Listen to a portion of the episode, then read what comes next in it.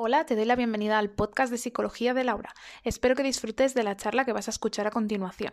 Si te gusta nuestro contenido, tienes más en la página web www.laurapagesicóloga.com y también en nuestras redes sociales. Ahora sí, te dejo con la charla.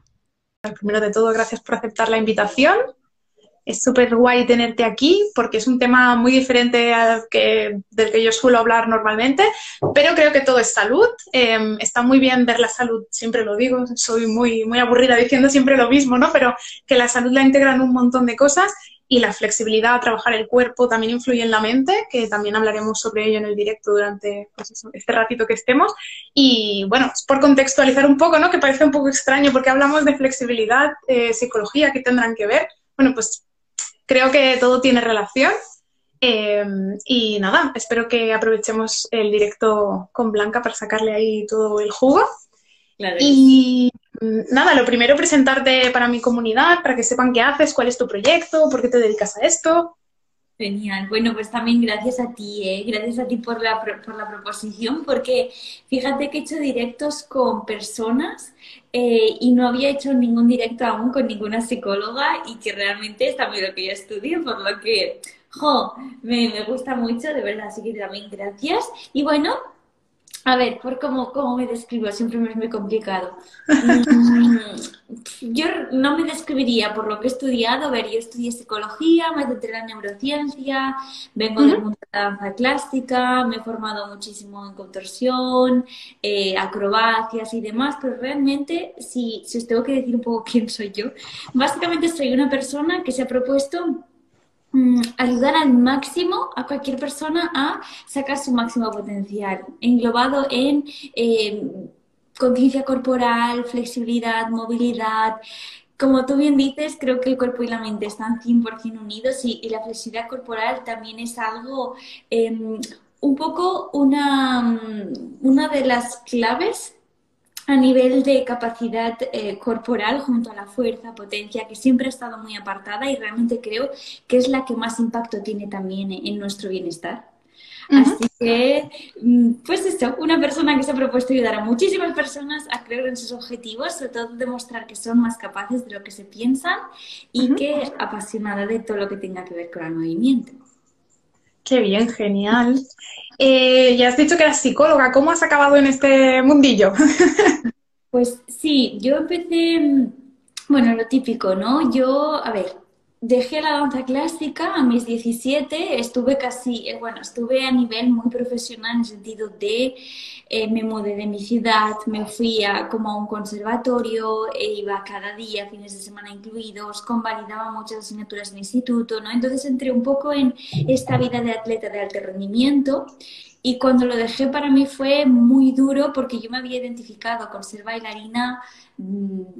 Mm, claro, empecé a los tres años, entonces fue, fue un, drama, realmente lo viví como un drama muy fuerte. Entonces, cuando dejé la danza clásica, volví a mi ciudad de origen, volví al instituto, a mis antiguos compañeros, todo de vuelta, y ahí fue un poco que empecé bueno, mm, reencuentro y luego los típicos, ¿no? Que te dice, pues este año en segundo bachillerato puedes escoger alguna optativa. Pues escogí psicología y vi que me ayudó tanto a entender también cómo me sentía, lo duro que había sido también para mí, que digo, jo, pues realmente escogí la carrera para ayudarme a mí misma, no para no como motor de quiero ayudar a otras personas, aún no estaba en ese punto.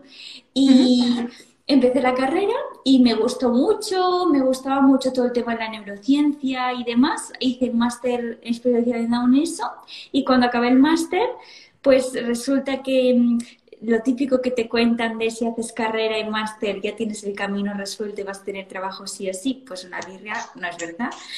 no encontraba trabajo de psicología, encontré eh, de servicios sociales. Al principio no me gustaba nada, pero bueno, luego me empezó a gustar, pero realmente pues las, mis compañeras de la universidad empezaron a, preguntarme pues más que sabían que yo seguía trabajando mi flexibilidad, mi movilidad, pues oye, ayúdanos porque he empezado a hacer salsa y se necesita para esta figura, empecé a hacer rutinas a mis amigas, el boca a boca y demás, Instagram fue creciendo y al final digo, pues no me apetece ser psicóloga ya más.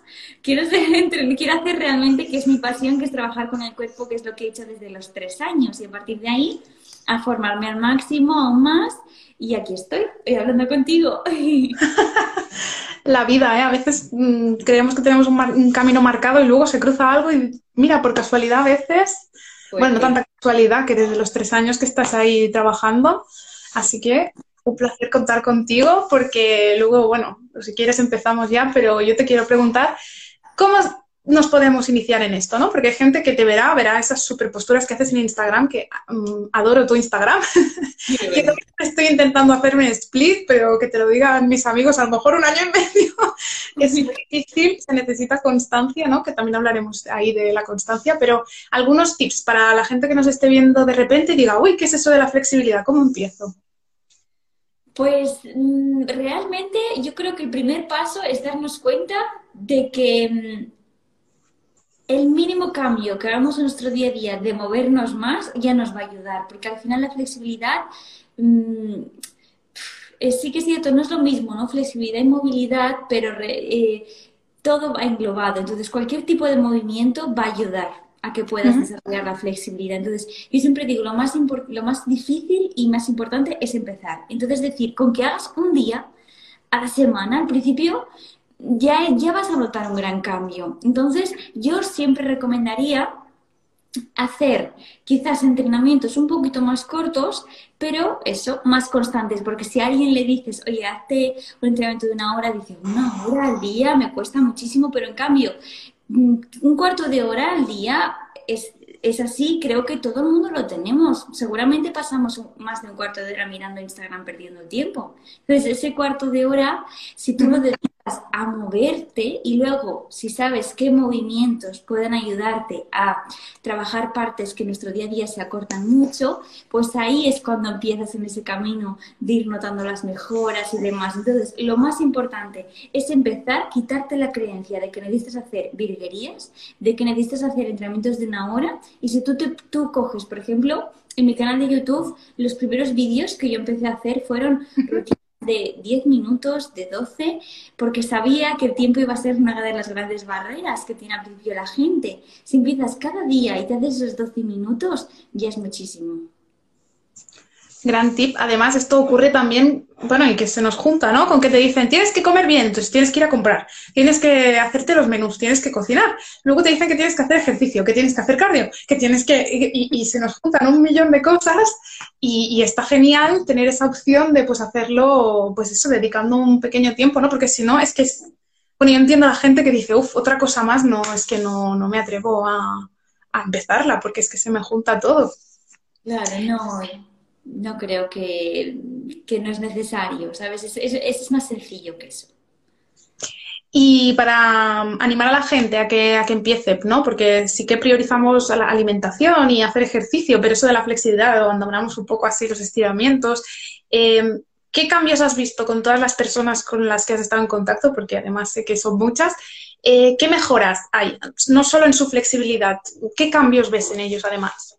Qué pasada. Es que esto es muy fuerte que me lo preguntes porque yo he visto cosas muy, muy heavy, sobre todo en el, sentido de que había personas que al principio contactan conmigo con un objetivo muy claro. Por ejemplo, una mujer que tenía eh, protusiones, bueno, que para quien no lo sepa, básicamente son eh, lesiones en, en la articulación vertebral. Entonces, contacta conmigo porque el médico le dice, haz pilates, sin más, haz pilates, ¿no? Y, ella dice, es una chica muy cañera, ¿no? Y dice, es que fui a una clase de pilates y me aburrí. Y me han dicho que tus clases son más divertidas, ¿no? Entonces empezamos juntas y el objetivo del dolor de espalda quedó totalmente aparcado porque a la que descubrimos que realmente lo que le faltaba era conciencia corporal, trabajar un poco, mantener sobre todo una buena higiene corporal en su día a día, el dolor de espalda desapareció y ahora es una chica que está a esto de tener su split.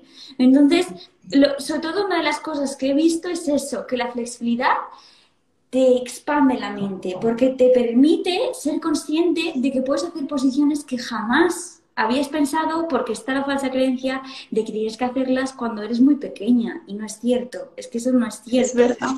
Nos lo dicen, ¿no? Esto de pequeño hay que estirar, que luego de mayores nos encarcaramos, que es un poco cierto, pero no porque el cuerpo no dé de sí, ¿no? Sino porque nos sentamos en una silla de oficina y ya nadie se levanta.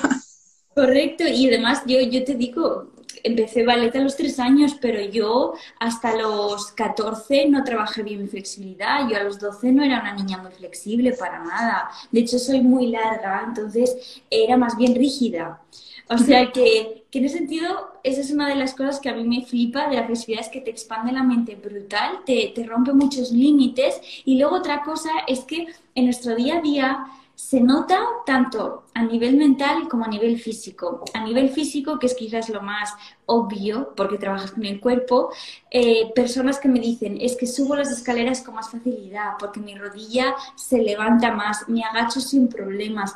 Eh, luego todo el tema de los dolores, de nervio ciático, todo eso disminuye muchísimo, dolores de cabeza. Y a nivel mental, dedicar... Em, tiempo a ti, que eso sucede con otros deportes, pero la flexibilidad requiere de escucharte mucho, porque si no te escuchas, te, muchas veces te pasas, el estímulo es demasiado fuerte, entonces dedicar un tiempo de 100% escucha activa a tu cuerpo reconecta mucho y es, mm, es como una especie de meditación a veces para las personas y encuentran un mayor equilibrio luego en su día a día.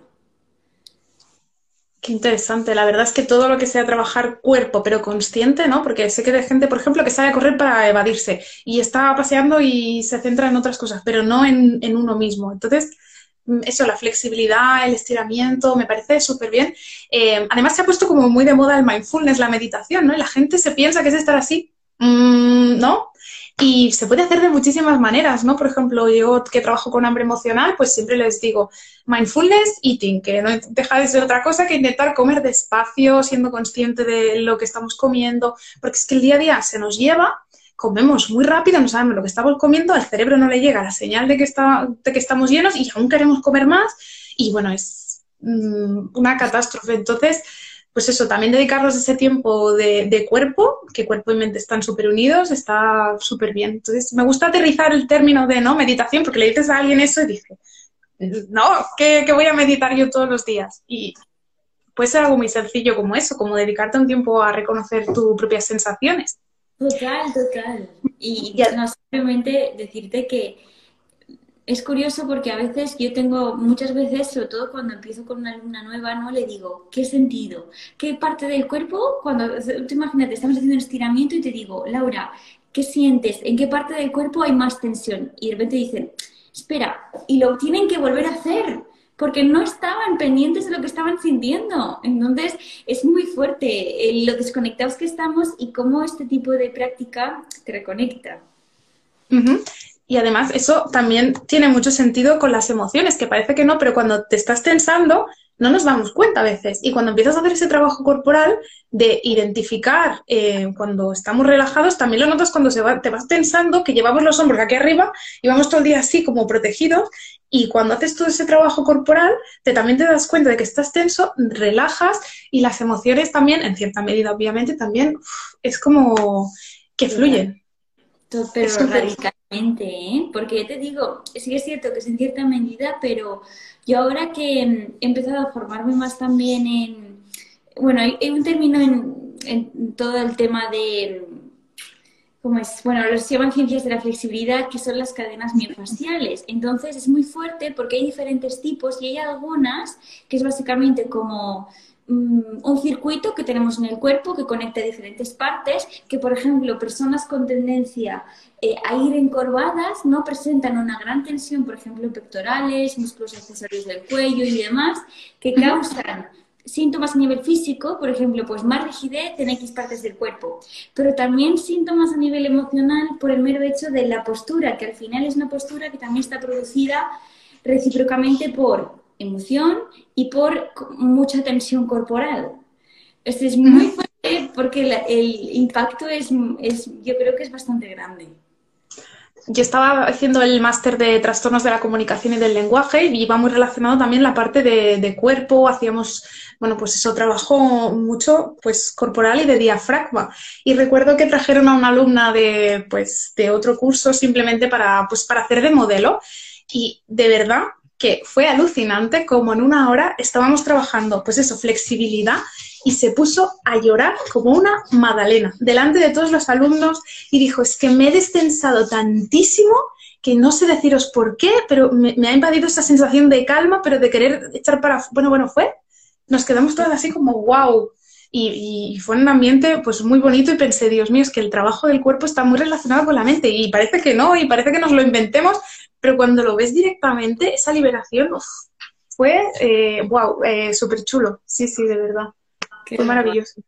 y pensé, pobrecita también, que le haya venido esto de golpe que no se lo esperaba.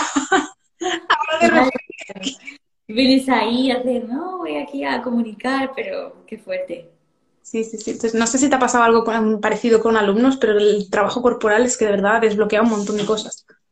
Sí, bueno, me ha pasado sobre todo, claro, yo cuando hablo de contorsión, todo el mundo no ve esas fotos, algunas que cuelgo y ahí doblada, tope ahí.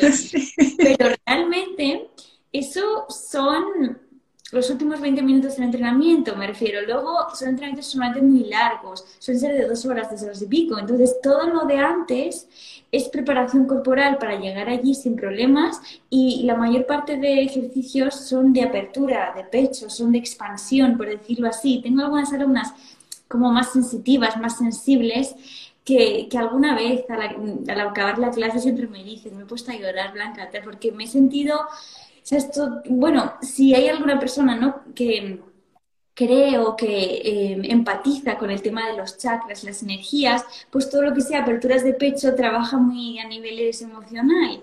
Y, y muchas, algunas alumnas mías más de ese estilo dicen, es que siempre me pongo a llorar después de clases, pero en plan bien, porque es como una sensación de paz y de amor tan intensa que, que eso a veces pasa. A mí me parece bonito todo lo que sea movilizar.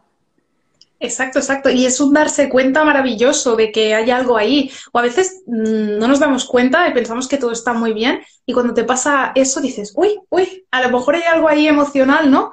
Que, que siempre me preguntan, ¿cuándo voy al psicólogo? Si yo estoy bien. Bueno, seguro que estás bien en tu día a día, no ha pasado nada grave, ¿no?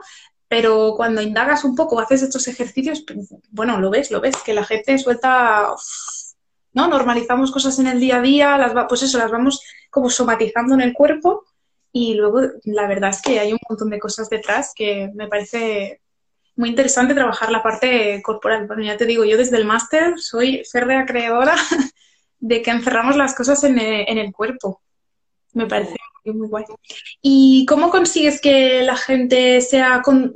ahora no me sale, sea, se adhiera a eso, a los a los entrenamientos, ¿no? Porque a veces comenzamos con muchísima motivación, venga, va, esto va muy bien, notamos los cambios que a veces la motivación, incluso teniéndola así como viendo resultados rápido, como que solemos aparcar todas esas cosas a veces.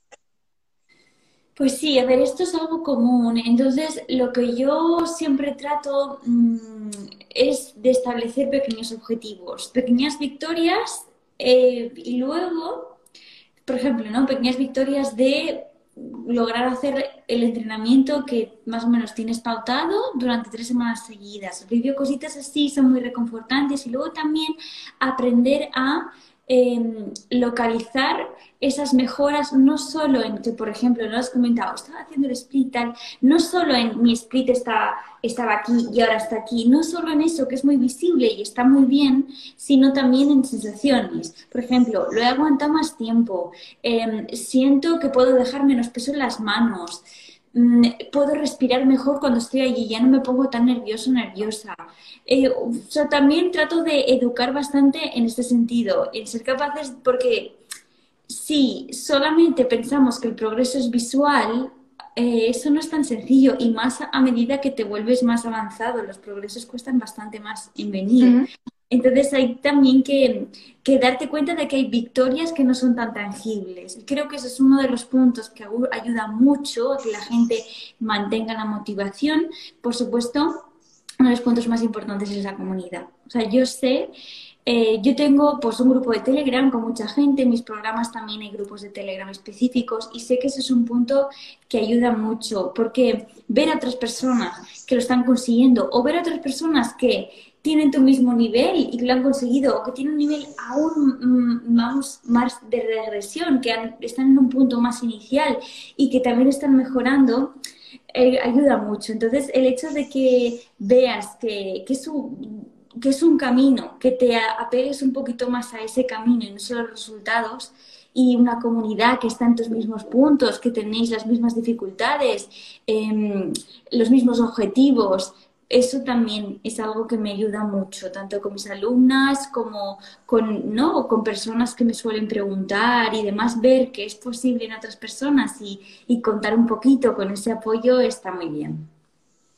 Bueno, y también lo que decías antes, ¿no? Que haces las clases divertidas, dinámicas, ¿no? Que a veces parece que eso sea sufrir, ir a estirar, ir a hacer entrenamientos, ir al psicólogo, parece que sea llorar y una tortura, ¿no? Y no tiene por qué ser así. Salen emociones, ¿no? Que nadie se asuste, no, no todo el mundo se pone a llorar ahí a lágrima viva, pero que también es esa parte, pues eso, divertida, también te puedes pasar bien. Sí, sí, sin duda, ¿no? Y eso es algo que yo Em, siempre creo, ¿no? Una persona que se quiere volver muy buena en algo tiene que absorber y estar con los mejores. Entonces, yo he tomado muchísimas, muchísimas formaciones y ha habido formaciones, pues, que em, he olvidado porque no me han impactado nada y las formaciones que más me han gustado y que más he aprendido realmente han sido esas que me han hecho sentir bien. Entonces, hacer clases eh, en que la persona sí que por supuesto trabaje, pero aprenda a la vez, eh, se ría, disfrute, tenga tiempo para escucharse, al final es la clave y a mí no me gustaría tomar clases de alguien que dices, no, ya a ver si acaba ya esto. Que me gustan más esas clases que dices, se me pasa volando y cuando alguien me dice, jo, Blanca, esta rutina es, es que se pasan súper amenas, jo, pues es otra manera de hacerlo. Sí, sí, totalmente. Además, hay que, hay que reconocer el esfuerzo de la gente que da el paso, ¿no? Porque es muy duro pasar de, estar sentado y viendo las cosas y diciendo, lo voy a hacer, lo voy a hacer, lo voy a hacer, que estamos ahí mucho tiempo y ya cuando das el paso y encima te sale mal o es aburrido o no aciertas con el profesional, que a veces ocurre, es como, es súper desmoralizador para la gente y abandonan. Total. Supongo que quizás a ti también te sucede, ¿no? Con, eh, con las personas que, que, acuden a ti, pero yo alguna vez me dado cuenta de eso, que personas que parten de un punto en que no se mueven nada, es muy duro hasta a nivel corporal, porque el cuerpo está tan agarrotado. A mí, por ejemplo, alguna vez, que hace muchísimo, pero la última vez que me puse semana fue cuando me pusieron la, la segunda dosis de la vacuna, me siento fatal. Y recuerdo que estuve realmente un día apenas sin moverme y al día siguiente me pongo y tenía un, el nervio ciático, o sea, la sensación de cuello, espalda, por detrás de las piernas, tan, tan quejica y tan rígida que digo, qué horror la gente que no se mueve, porque ahora entiendo por qué se ponen también nerviosos, porque es que cualquier ejercicio, cualquier estiramiento es como demasiado. Y lo mismo puede pasar a quizás clientes o clientas que acudan a ti, ¿no? Y que por primera vez se abran. Si eso está mucho tiempo sin hablar de lo que sientes, es muy complicado. Sí, sí, sí, totalmente. Y además con las emociones hay como una súper desconexión, por eso, porque o las aparcamos para seguir tirando hacia adelante, porque en el día a día se nos comen el resto de cosas. Es como algo que está como, uh, que no tiene nada que ver conmigo y aún es más difícil eh, reconectarlo, mucho, mucho, mucho más. El cuerpo es como que lo notas, ¿no? Tiras el brazo y dices, vale, algo no está yendo bien. Pero con la emoción es como más difícil. Entonces, los, pues eso, los microéxitos que hablábamos, las pequeñas mini metas, eh, la empatía también del profesional, ¿no? Puede que no avances nada ese día, pero digas, ostras, es que me siento muy a gusto y ya es el vínculo lo que me hace ir más que, o eso, la comunidad que hablabas. En psicología es más difícil, ¿no? Porque a menos que sea terapia de grupo, pues es aconsejable que haya mucha gente ahí, pero eso, ya es el, vínculo y la comunidad más que, que los micro éxitos que también son como súper importantes. Y yo te quería preguntar, ¿tienes gente de todas las edades? ¿La flexibilidad es para todo el mundo? ¿Hasta para una señora de 80? Mm, cuéntanos. Sí, sí, la verdad es que sí. Em, realmente es curioso porque esta última temporada sí que ha aumentado tanto el rango de edades. Antes quizás era un poquito más localizado, por ejemplo, mm, de, de personas de 25, 30, 50, algo así. Y ahora sí que he empezado a trabajar también con algunas personas más jóvenes, algunas adolescentes, sobre todo de clubes de patinaje y demás, que eso sí que es más específico. Pero allí no es lo típico, es más común y dices, sí, esa gente eh, quizás lo tiene más fácil. Pero realmente para mí mm, gran parte de, de, las personas incluso que están en programas y luego que sobre todo durante la cuarentena empecé a ayudar y demás, era gente mayor de 40. Entonces, entre ellos estaban mis tías, estaba mi madre y ellas fueron un poco las conejillas de indias al principio.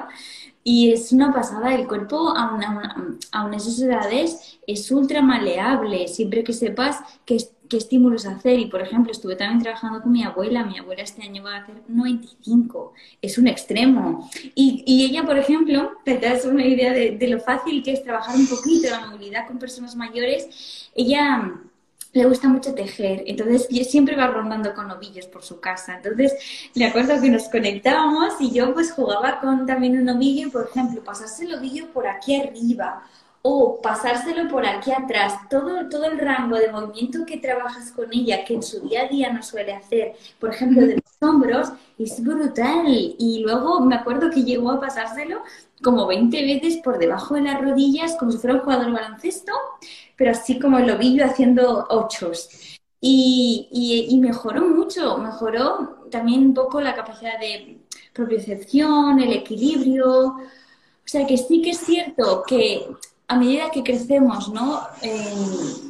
el cuerpo cambia y, sobre todo no creo que sea simplemente hacerse adulto que te vuelva más rígido, es un poco las conductas que están asociadas a hacerte adulto, que son muy sedentarias. Entonces, es un mix ahí que realmente es como un poco de cóctel molotov para la movilidad. Entonces, si tú adaptas en función de la edad que tengas los estímulos que le aplicas, eh, se puede mejorar igual, se puede mejorar muy bien, simplemente no voy a, por supuesto, la intensidad no va a ser la misma de una mm, chica de 20 años que quizás de una mujer de 40. Pero bueno, se adapta y ya está. Yo te digo, avances he visto absolutamente todo el mundo, incluso mujeres de 50 que no tenían el split y se emperraron que lo querían. Y oye, entre seis meses y un año lo tienen, o sea que tampoco está muy bien. Sí, sí, sí, ya os digo yo que es duro, ¿eh? que yo lo he intentado. Estaba ahí y sí, sí, o sea que me, me parece muy bien que puedan llegar en un, en un año, está súper bien. Y yo cuando te veo hacer estas contorsiones y cosas siempre, siempre sufro y me pregunto, ¿no llega un momento que puede ser perjudicial para el cuerpo a pasar esos límites o realmente no porque el cuerpo ya se adapta y, pues es infinito? ¿Cómo pues es? Mira, yo para hablar de esto siempre dibujo un poco una gráfica con, con, mis alumnas de formaciones y siempre es como una especie de gráfica en la cual eh, tenemos por una parte una, una, la línea así vertical que es un poco eh, la salud y luego otra línea, la horizontal, que es, es, es la actividad. Entonces siempre digo, si la actividad está en cero, la salud está en cero, porque estamos constantemente en el confort, el cuerpo se atrofia. Lo que no usas se atrofia. Esa es una frase que decía mucho un entrenador mío que era use it or lose it, o lo usas o lo vas a perder.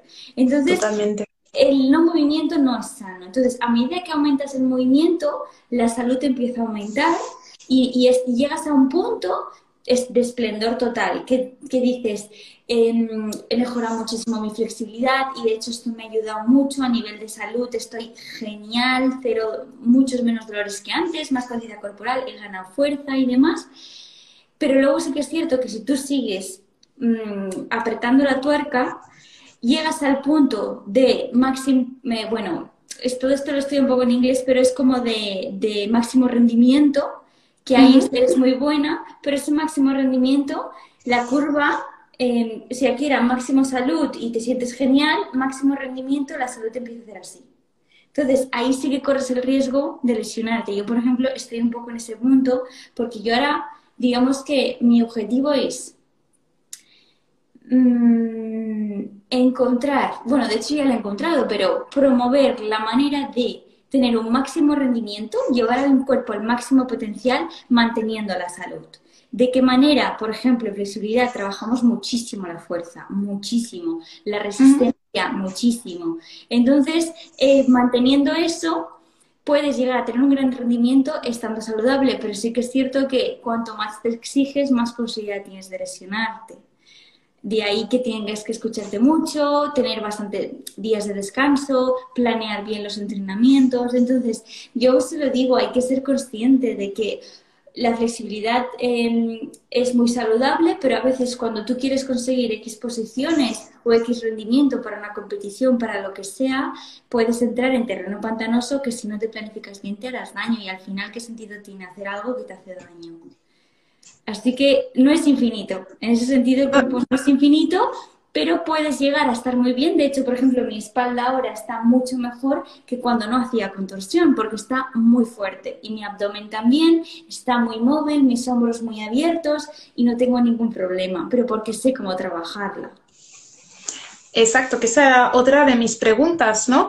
Yo puedo empezar en casa con vídeos de YouTube porque sí, o puedo empezar mm, a mi rollo ir probando. Mm, ¿Cuál es la mejor manera de empezar? Pues es gracioso que lo comentes porque, por ejemplo, tengo un vídeo de YouTube en el que reacciono un poco a, lo que si yo pongo en el buscador, pues estiramientos o contorsión y demás, qué vídeos salen. Y ah, qué guay. Sí. Un día digo, voy a hacer un poco también la prueba y mm, la mayor parte de vídeos, la conclusión fue que eran de niñas de 12 años que son gimnastas. Entonces, ¿qué sucede? Que personas adultas, porque yo empecé con torsión hace dos años y tengo 25, me refiero, no soy una niña de 16. Y yo he estado compartiendo clase con niñas de gimnasia rítmica y he hecho cosas que me han hecho, hacía cosas que ellas hacían y a mí me hacía daño y ellas no. Pero porque no tenía que hacer lo mismo porque mi edad no es la misma. Entonces, ahí es un problema, que ahora mismo todo lo que puedes encontrar, hay muy poca cosa para adultos. Y si es adultos es yoga. Entonces, que, hay un poco un vacío entre la gente que no quiere hacer yoga, que quiere mejorar su flexibilidad, pero tampoco es adolescente. Y ahí es un poco donde yo me he intentado meter y estoy un poco intentando crear contenido para todo el mundo. Entonces, yo recomendaría empezar con vídeos yo empezaría con alguna guía, no empezaría lo loco porque muchas personas dicen, es que voy a, voy a empezar a hacer el split y ni calientan ni, ni saben realmente cómo preparar el cuerpo y ahí es también cuando empiezan los problemas. Entonces, intentaría encontrar alguno o alguna profesional que conectara su manera de trabajar con lo que estoy buscando, que me gustaran las clases y empezaría por eso. Y si luego es alguien que quiere ir un poquito más allá, aprender un poquito más, que me personalicen, que me evalúen, un poco que me planifiquen, contactaría directamente con esa persona. O sea, que al principio sí que puedes empezar con vídeos y demás, pero luego al final llega un punto en que te engancha porque ves que mejoras y quieres un poquito más, o que ves que no mejoras y de ahí también contactas para que te ayude. Bueno, eso es como en, casi todo, ¿no? Que mejor de la mano de un profesional, porque parece que, que podemos empezar con todo con YouTube, Google, ¿no? Que San Google, que ahí está todo. Y ahí hay muchísima información y el problema no es la información, sino filtrar esa información. Ahí está la parte difícil y pues es lo que decías, ¿no? Que me pongo a hacer el ejercicio en una niña de 12 años y me voy a romper y más si no lo he hecho nunca, nunca, nunca. Y yo te quería preguntar también, eh, una cosa que no sé si es cierta, o que a lo mejor no la sabes, pero eh, yo hago el entrenamiento de fuerza y luego intento pues hacer el split, ¿no? Yo tengo una aplicación que es progresiva, muy sencillita, ya te digo que yo no soy muy flexible, pero lo hago así, ¿no? Aprovecho el entrenamiento que ya estoy vestida con ropa cómoda también y lo hago. Pero una vez eh, vi por Instagram un chico de, del fitness que era entrenador y dijo que no tenía nada de sentido hacer eso porque lo que estamos buscando con la fuerza es como contraer el músculo y luego lo que hacemos con la flexibilidad es estirarlo que no tenía sentido hacerlo en un mismo, en, un mismo entrenamiento, entre comillas. Y no, mm, pensé, ostras, nunca me lo he planteado, no sé si es cierto o no. ¿Cuándo hay que estirar? Pues a ver, allí, por ejemplo, ¿no? En tu caso más específico, Em, los ejercicios que haces de estiramientos después de tus entrenamientos de fuerza, que son, por ejemplo, para seguir mejorando el split. Exacto, sobre todo parte de abajo. Vale. ¿Y estos entrenamientos de fuerza son full body, más parte de abajo, parte de arriba? Claro, depende del día, porque, bueno, lo, lo, parto, ¿no? Un día es parte de brazos, otro es día de piernas, otro es, yo qué sé, torso, me lo voy combinando. Pues yo ahí sí que ese chico tiene cierta razón, pero debería haber explicado también un poquito el porqué.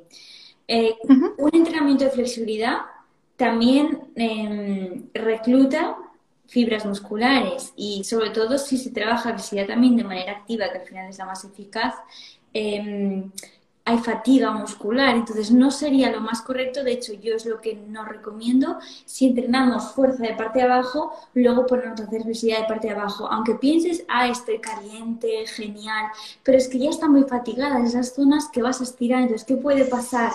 que haya más roturas de fibras y que al día, no solo que al día siguiente tengas agujetas, sino que esos estiramientos que hagas te van a doler bastante más seguramente, porque ya vas a estar fatigada. Entonces yo lo que siempre recomiendo si, por ejemplo, no tenemos más días, pues que un día entrenas eh, fuerza de tronco inferior, pues ese día luego de estiramientos te hagas muy suaves de tronco inferior, lo suficiente para destensar, pero no buscas aumentar tu flexibilidad y si quieres hacer algo de flexi, Puedes hacer de espalda, puedes hacer, por ejemplo, aperturas de hombros, puedes hacer un poquito de apertura de espalda baja, algo así. Y los días que hagas tronco superior, puedes meterle caña a la flexibilidad de piernas, porque esa, esa parte del cuerpo ya no estará fatigada y además será más efectiva.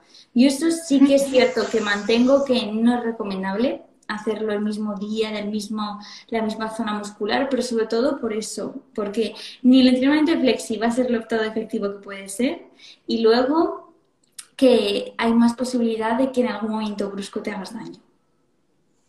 Pues está genial saberlo, porque yo pensaba con toda mi inocencia, digo, genial, ya está, hecho el entrenamiento, además relajo, ¿no? Porque también recomiendan pues estirar, pues como igual que después de correr estiramos un poco, digo, pues bueno, aprovecho además, ya te digo, mis estiramientos son muy sencillitos porque ahora mismo no tengo mucha eh, flexibilidad, entonces pensaba, genial. Y luego cuando escuché ese, dije, ay Dios mío, ¿qué estoy haciendo?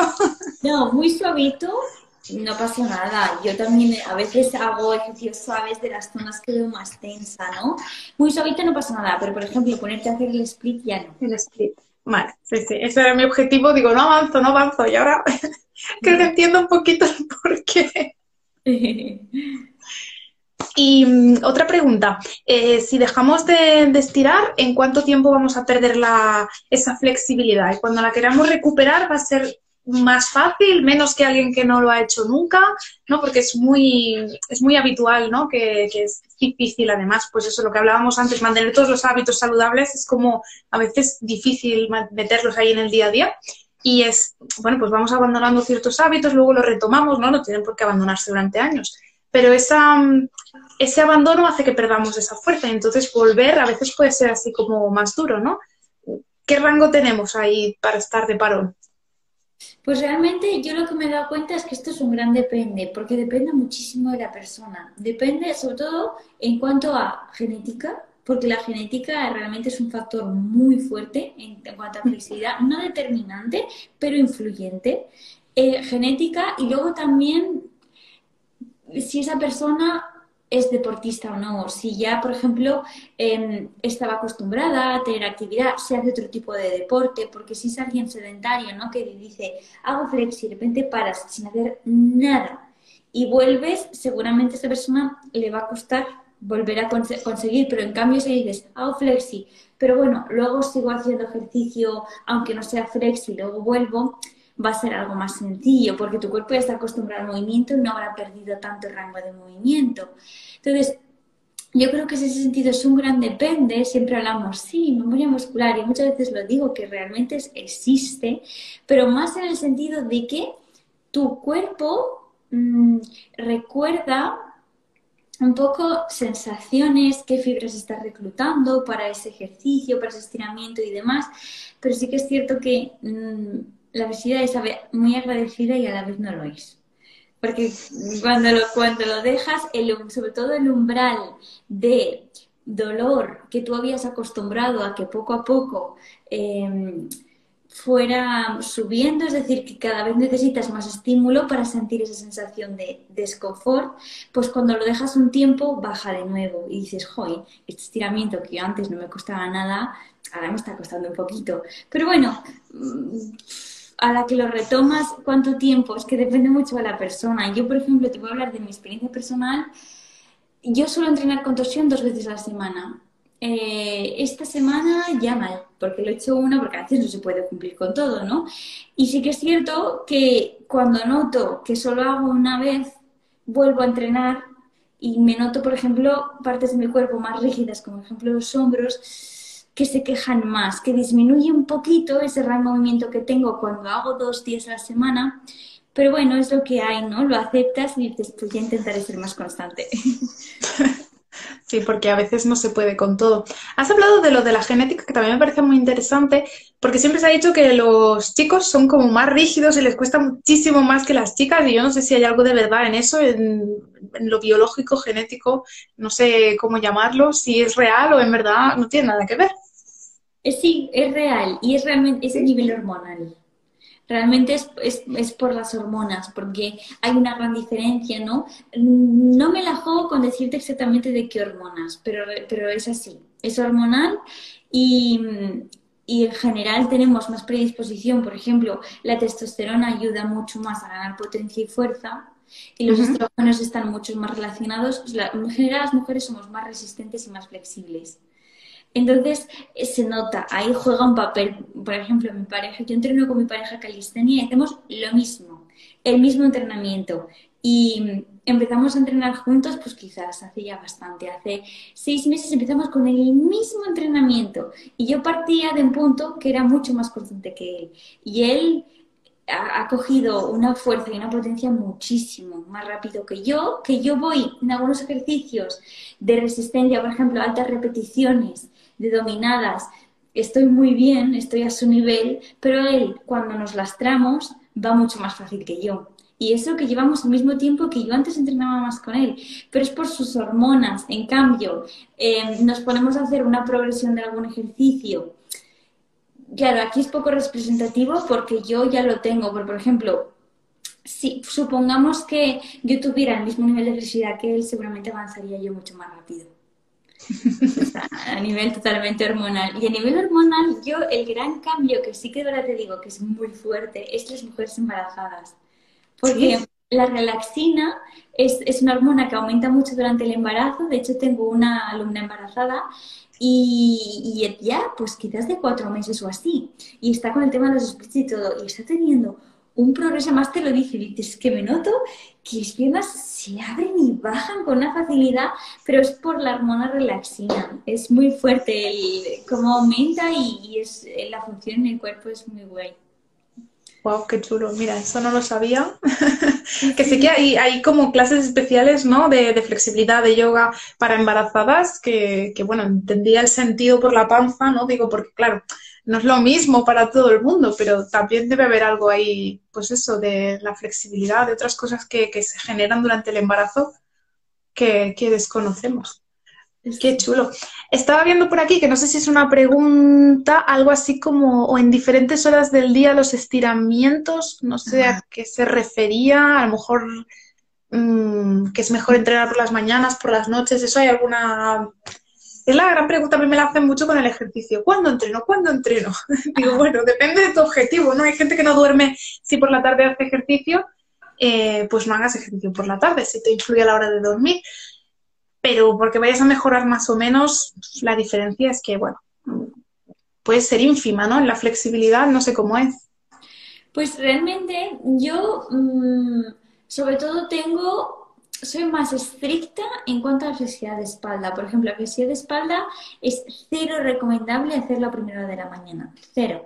Pero a nivel anatómico, básicamente, porque eh, digamos que los discos intervertebrales que están entre nuestras vértebras por la noche se hidratan. Entonces, al hacerse más gorditos, somos un poquito más altos y eso produce eh, mucha tensión en nuestros ligamentos. Entonces, si tú dices, me levanto y, digo, me voy a poner a, estirar espalda, hacer puentes y demás, eh, hay mucha tensión y seguramente las extensiones te duelan más eh, y sean menos profundas. En cambio, si tú dejas pasar, por ejemplo, yo siempre digo mínimo una hora y media, una hora y media, dos, y dejas que la gravedad haga su efecto, los discos intervertebrales se van chafando poco a poco, que no es malo porque a lo largo del día pasa, los ligamentos se relajan. Entonces dejan de estar tan tensos y ahí sí que es mejor hacer flexibilidad de espalda. Entonces, en ese sentido, con flexibilidad de espalda, yo soy bastante estricta, no es recomendable.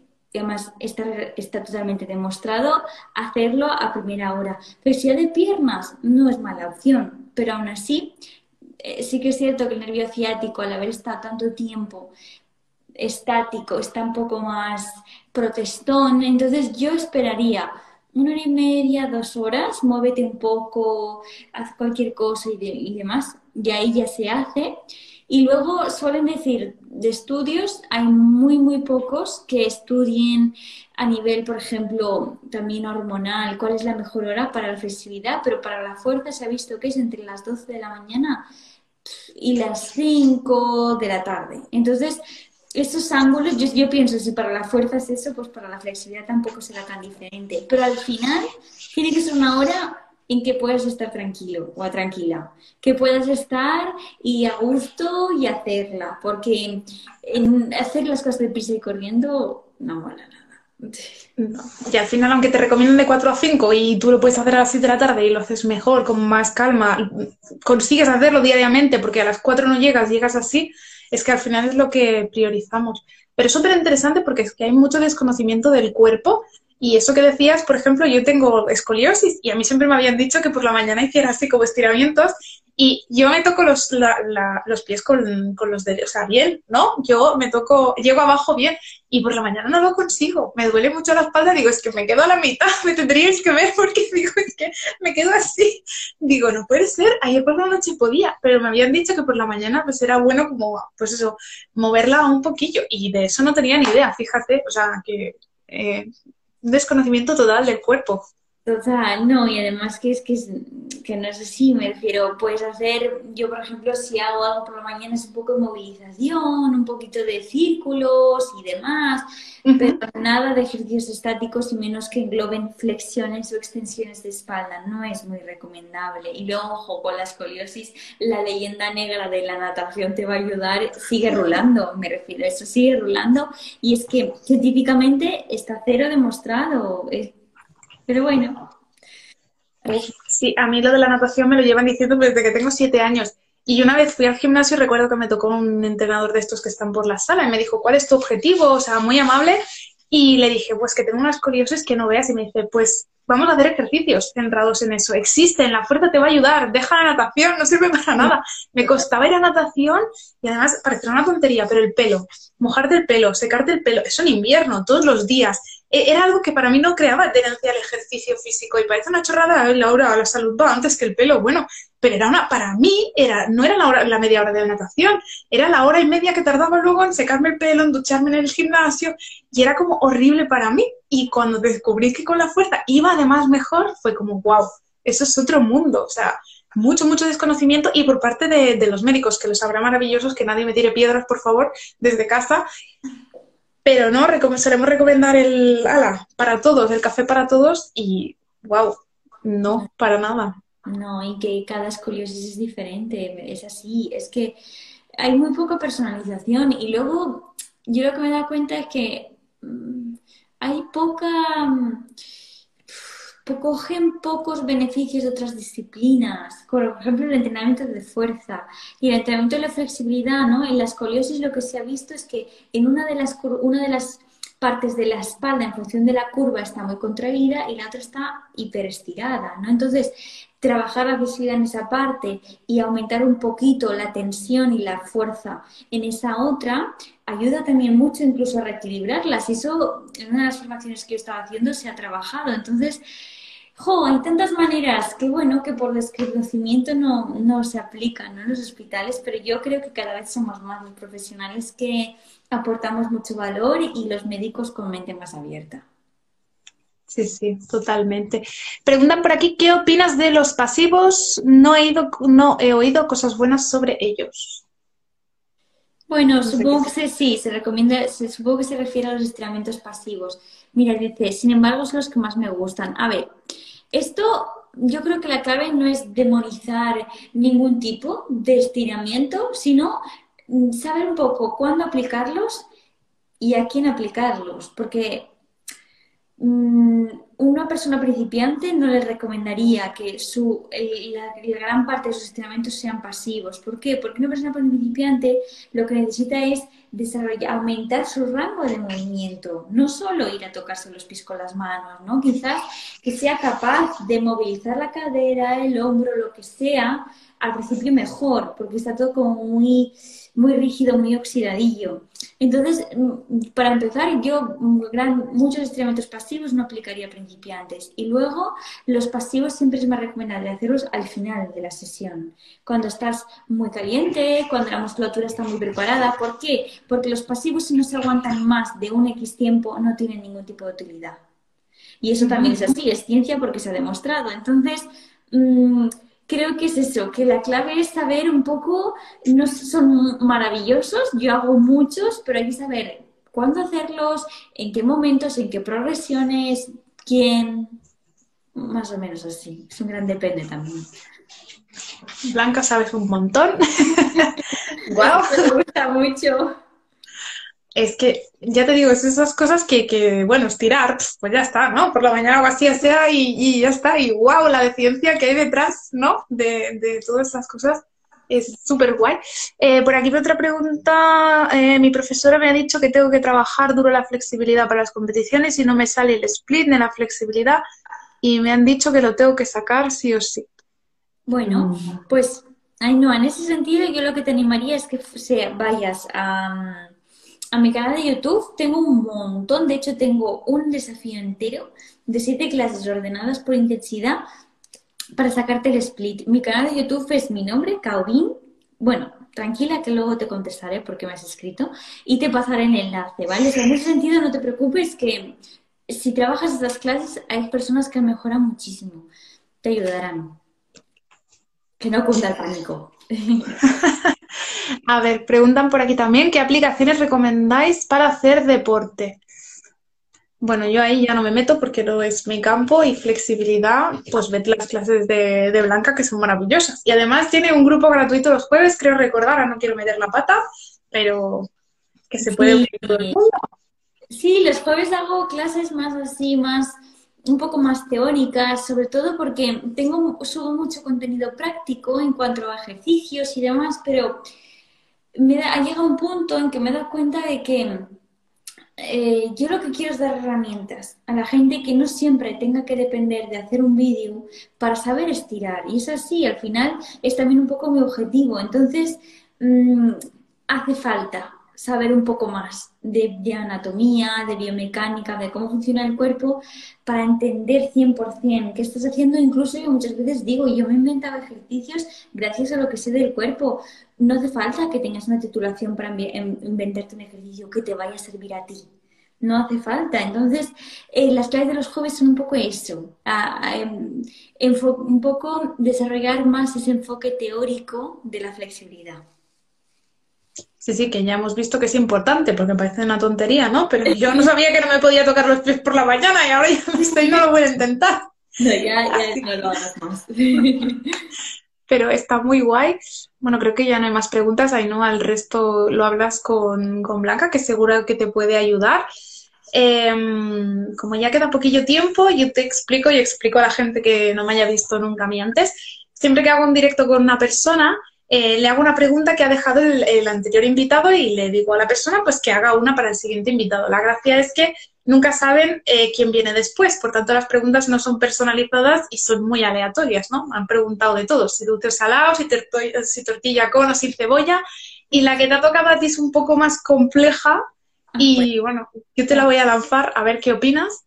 Eh, te dejaron la pregunta de qué rasgo psicológico te gusta menos de ti, porque es muy fácil saber lo que nos gusta, pero a veces es más difícil saber qué no nos gusta. Ay, es que me da súper pregunta, me gusta bastante. Qué guay. Sí, Es compleja, es compleja. Este, mm, ah, ¿qué rasgo no me gusta de mí? Mientras Blanca piensa, veo por aquí que los jueves son lo más, Blanca es la mejor, yo solo os digo que tenéis que poneros en contacto si os interesa el tema de la flexibilidad. Pues yo creo que uno de los rasgos que yo estoy, yo, parto de la base que trato de, de, amar todos mis rasgos, ¿no? No de tener ninguno demonizado porque no, no es plan. Pero una parte de mi personalidad es, es muy, muy rígida, muy disciplinada. Entonces tiene un punto muy positivo, pero tiene un punto muy, muy negativo y es que soy muy exigente conmigo misma. Es algo que lo exploté al máximo cuando me dedicaba a la danza y que realmente ahora lo exploto al máximo también con conseguir creciendo, desarrollar mi proyecto. Entonces a veces llega un punto como, yo hablo a veces con mi pareja, que exploto en confeti, Blanca explota. Y, además, y es así, ¿eh? Estoy a tope, llego a un límite en el que exploto y, y, soy completamente inútil porque me he bloqueado. Entonces, es por la exigencia que me exijo. Entonces, estoy aprendiendo a, equilibrarlo y a siempre, ahora lo, lo, estoy mejorando bastante porque me permito más tiempo, porque de verdad, yo amo estar hablando con vosotros y compartir, pero es, es, es muy exigente también para las personas que estamos aquí y, y eso, Laura, tú, tú también lo sabrás muchísimo. Entonces, que se sume, que soy muy exigente, muy perfeccionista, no siempre es positivo. Así que yo creo que es un poco el rasgo un rasgo que, que de, de todos los que me gustan, el que menos. Exacto, hay que abrazar todo nuestro ser, lo bueno, lo malo, pero sí, sí, siempre hay esa doble cara de la moneda, ¿no? Yo lo digo con el perfeccionismo, está muy bien, oh Laura, qué bien te ha quedado eso, oh Laura, cuántas horas has perdido ahí y cuánta salud mental te has dejado y a lo mejor no era necesario, a veces hay que saber elegir batallas y esa parte de eso de disciplina, perfeccionismo y otras tapas cosas tienen como la doble, la doble cara. Muy bien, te ha salido bien, ¿eh? eh que yo pensaba, uy, uy, qué pregunta dura. y ahora viene la pregunta que le dejarías al siguiente invitado. Guay, pues a mí es que me gusta mucho preguntar cosas raras. Pues mira, no, no hace falta que piense mucho. Esta, yo, es un poco, es bastante rara, no tiene nada que ver con psicología, ni física, ni nada. La pregunta que quiero para el siguiente invitado es, eh, si no conoce mucho del tema, bueno, realmente puede, puede mm, improvisar, ¿no? Pero si pudiera escoger, ¿qué animal fantástico sería? Oh, qué chula, me gusta, me gusta esta.